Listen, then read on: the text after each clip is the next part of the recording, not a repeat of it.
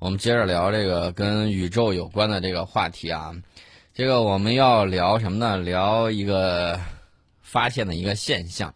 就是科学家一直在研究这个钱德拉 X 射线天文台收集的这个数据。他们表示，钱德拉发现了一对恒星，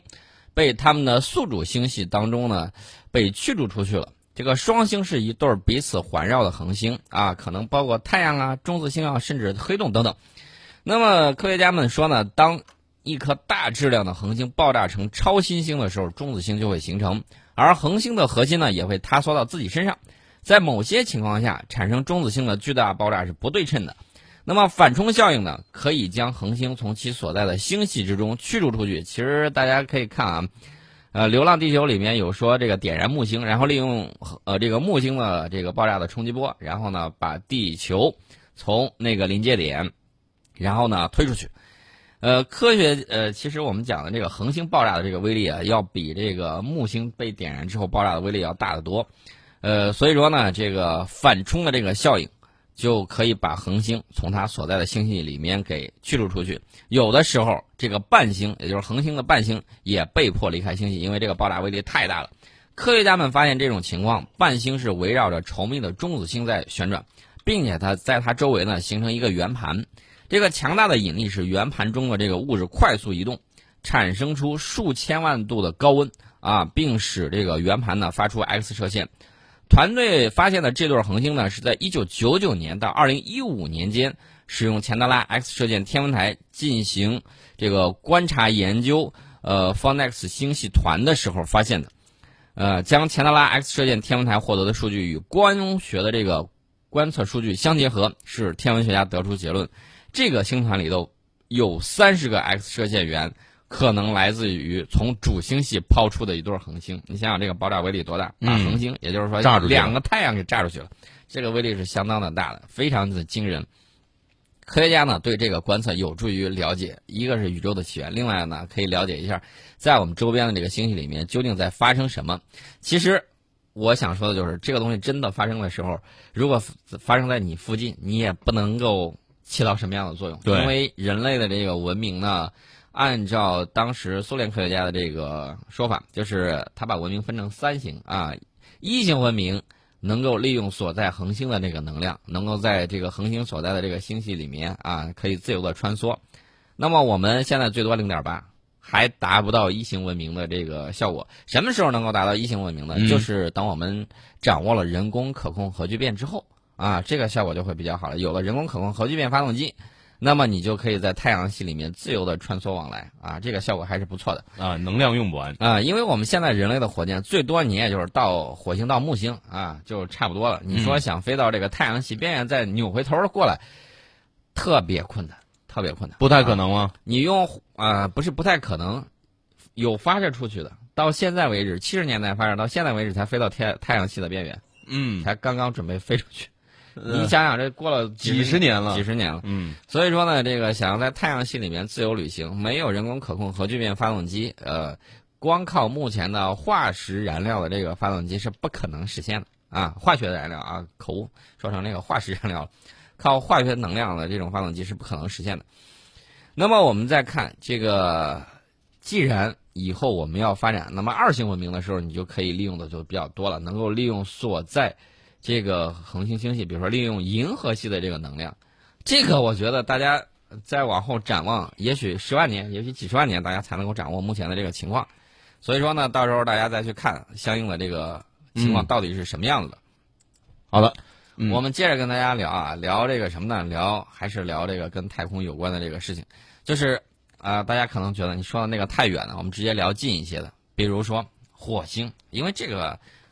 美国人一直就说啊，火星我们要赶快上去，然后呢，又发现了这个冰，又发现了很多的这个水，我们能否在这个火星底下能够生存啊？大家要去看一看。那么，美国科学家呢，通过研究彗星如何产生氧分子，设计出来一个反应器。嗯，他他们考虑的有水了之后，你还缺很一样很重要的东西，就是氧气。然后呢，这个他们设计的这个反应器用二氧化碳去撞击金箔。获得了氧气，然后这些科学家表示，这些新技术有望助力于未来载人火星的探索。呃，火星距离地球还是比较遥远的啊，所以说能够在火星上制造氧气，就可以节省大量的金钱以及精力。呃，那么彗星的分子氧呢，可以通过二氧化碳，还有一个碳原子和两个氧原子的这个呃二氧化碳反应产生。因此呢，他们就设计了一个实验，把这个二氧化碳撞击到金箔的惰性表面。金箔是不能被氧化的，也不应该产生分子氧，所以说呢，这个氧气可以持续从金表面释放出来，这就意味着两个氧原子都来自于同一个二氧化碳分子，它们能够有效的以一种不同寻常的方式进行分裂，呃，所以说呢，这个团队就设计用来进行反应的装置，就有点像什么呢？像离子加速器，通过让这个二氧化碳分子带电，然后用电场加速它们，使它产生氧分子。呃，反应呢也可以以比较慢的速度进行啊，这或许可以解释为什么火星大气中有一些氧气漂浮的这个原因。科学家们之前认为呢，这个火星大气中稀薄的氧气可能是太阳紫外线照射火星空气内的二氧化碳分子产生的，但是呢，这个美国科学家吉亚斯他认为，当大气中被加速到高速的尘埃颗粒撞击到二氧化碳分子的时候，也会产生火星氧气。那么基亚斯使用的这个反应器效率还是比较低的，每一百个二氧化碳分子仅产生一到两个氧分子。不过按照他的说法说，这个反应堆会进一步的完善，为火星上的宇航员制造可以呼吸的空气。在地球上呢，这个反应堆也可以有助于把大气中的二氧化碳转化为氧气。呃，此外呢，美国国家航空航天局即将在火星上进行氧气生成技术的测试。这个名字叫做火星氧气原位资源利用实验演示平台，这个呢将伴随着火星2020探测器在明年夏天发射，呃，并且在2021年的二月降落在火星上。那么，这个火星氧气原位资源利用实验将采用电化学的方法分解火星大气中的二氧化碳。呃，美国国家航空航天局呢希望厘清这一方法是否能够扩大规模。以支持未来可能在火星上生活的人们，所以说呢，这个随着我们啊探月啊等等，美国也开始提啊我要重返月球。另外呢，在航天方面呢，它也航空方面，它也进一步的这种发力。呃，另外呢，除了这些国家之外，还有比如说德国，德国最近通过研究，它在尝试一种新的技术，考虑使用 3D 打印来建立月球殖民地。啊，一提殖民地，三 D 打印建殖民地，这个殖民地这三个字儿，让我们一听就有一种不舒服的、很不舒服的这种感觉。呃，但是呢，它是进行海，不是海外啊，是这个太空外面拓殖的一种方式。那么这个是德国汉诺威激光中心和呃布伦瑞克理工大学太空系统研究所尝试的一种新的方法。那么这个新的激光系统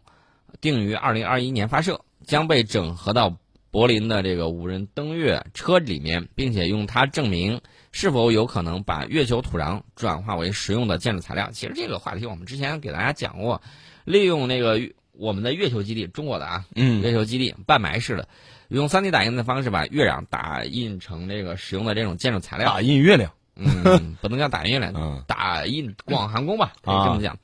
我认为现在就可以给我们的未来的这个月球实验基地证明。我觉得广寒宫肯定高票得选，广寒宫那有点听起来有点冷，听起来有些冷。月宫嘛，呃，蟾宫折桂，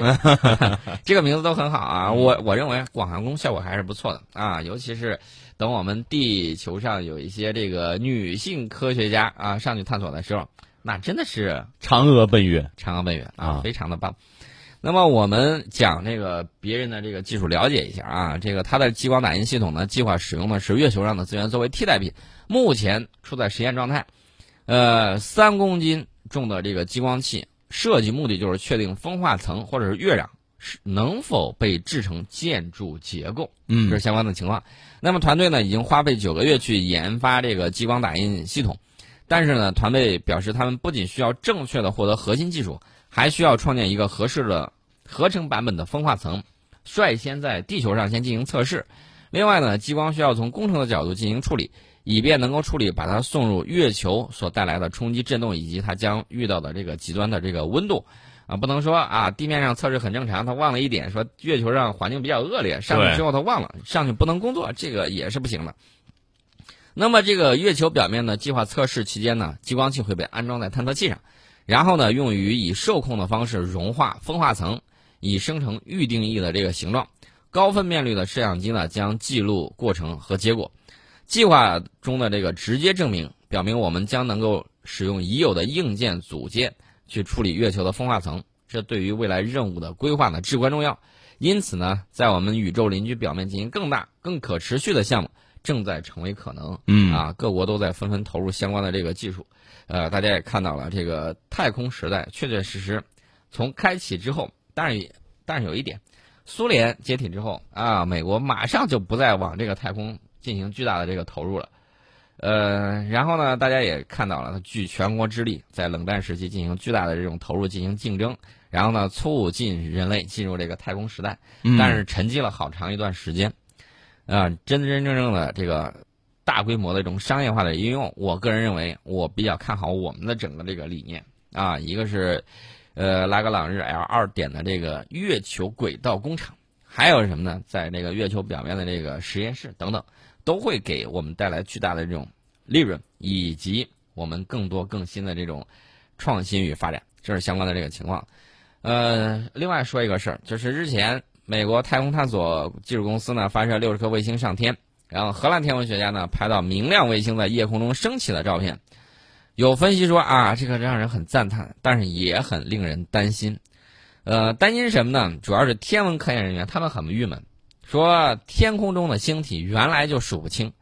还得在混乱的图像中寻找目标。你又加上大量的人造卫星，问题可能就更加复杂了。SpaceX 公司计划在2019年到2024年，打算在太空搭建一万两千颗卫星组成的星链网络，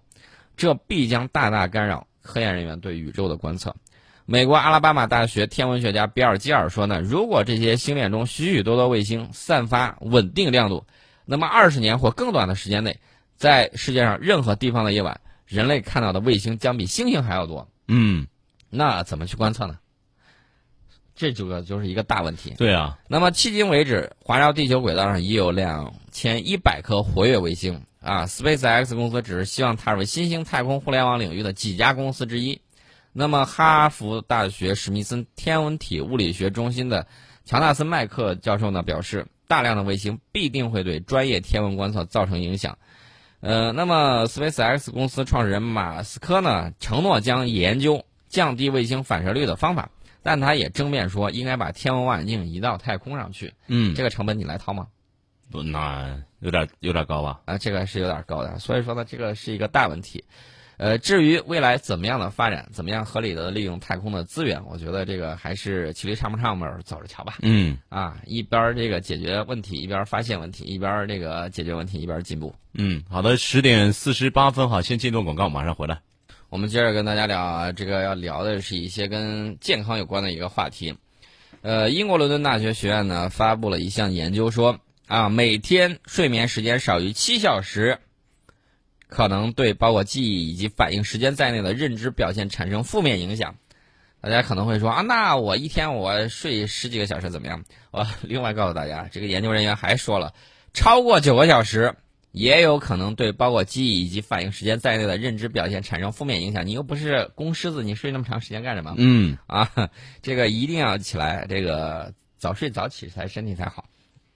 那么这个团队呢是分析了近四十万人的健康数据。试图找出睡眠时长与认知功能之间的可能关系，结果发现，总体而言，睡眠时间每天少于七小时的人，在视觉记忆测试中犯错的机会会增加百分之五；那么睡眠超过九小时的人，犯错次数会增加百分之九。嗯，睡得太少、睡得太多都不好，啊，这是相关的情况。呃，不过呢，这个研究人员也说了，啊，需要进一步研究来明确睡眠时长与认知变化之间的这个。呃，关系，尤其是目前还没有太多证据显示，前者与痴呆症发病风险存在关联。未来在这方面有必要深入研究。呃，当然了，这个这个研究不是我随口在说的，这个相关成果已经刊登在英国的国际流行病学杂志上面。这个报告的作者之一维多利亚·加菲尔德博士说：“我们还是建议大多数的健康成年人应该遵循每天睡眠时间。”应该保持在七到九小时的范围之内，嗯啊，有很多年轻人喜欢熬夜。现在你不觉得有什么啊？因为这个年轻身体好，无所谓。等到你到再过十年的时候，你再去看一看，你真熬不动了。嗯这个呢，熬夜对心脏非常不好，而且呢，对各种需要休息的这个组织器官也不好。这个大家一定要注意。第一，不要熬夜；第二呢，每天的这个睡眠时间要保证啊，七到九个小时范围之内，不能说我这个平时我缺觉，我到周末的时候集中睡一睡就能够有效果。我可以明确的告诉你，没有效果，嗯没有任何效果的。呃，另外呢，我们还给大家提个醒，这个醒我已经反复在提了，就是那个电子烟，电子烟的问题。英国、美国，他们最新的研究都在反复证明电子烟有危险啊。美国一项最新的研究发现，电子香烟的这个香味儿烟叶可能会破坏内皮细胞功能，从而增加心脏病的这个风险。斯坦福大学医学院等机构研究人员呢，在美国心脏病学会杂志上报告，他们利用人类诱导多能干细胞培养的内皮细胞，让他们接触含有或者是不含有尼古丁的六种不同香型的常见电子烟叶。那么内皮细胞呢，是一种这个衬于心脏、血管和淋巴管内表面的主要细胞类型。结果显示，接触肉桂味儿以及薄荷醇味儿的这个电子烟叶后，即使不含尼古丁，内皮细胞的活力也会显著下降。内皮细胞形成的毛细血管这个管样管状结构的能力也会受到影响。这种结构呢，与心血管的生长有关，而其他香型对内皮细胞也表现出一定程度的毒性。肉桂味儿以及焦糖香草味儿的这个电子烟叶，还会导致内皮细胞对低密度脂蛋白和脂类摄取能力增强，这通常与内皮细胞出现炎症和功能失常有关，并且导致内皮细胞修复伤口的能力下降。另外呢，接触电子烟叶也会导致与脱氧核糖核酸损伤和细胞凋亡有关的分子水平显著升高。研究人员就警告说，电子香烟具有欺骗性，更容易使人短时间内接触到更高水平的尼古丁。电子香烟使用者要认识到这些化学物质在体内循环，并会影响心血管的健康。嗯所以说呢，你要戒烟就老老实实戒掉，不要说我搞一个替代品电子烟。有一些商家弄出来这个噱头，发明出来这种东西，嗯没有考虑到后果以及伤害啊，声称啊没有问题，能够帮助你有效戒烟，其实恰恰相反。呃，所以说呢，大家要注意啊，我们再给大家反复提醒，英国以及美国对这个电子香烟都采取了一个这个不是很容忍的一个态度，对啊，也发出了这一些健康方面的这个警告啊，希望大家能够听得进去。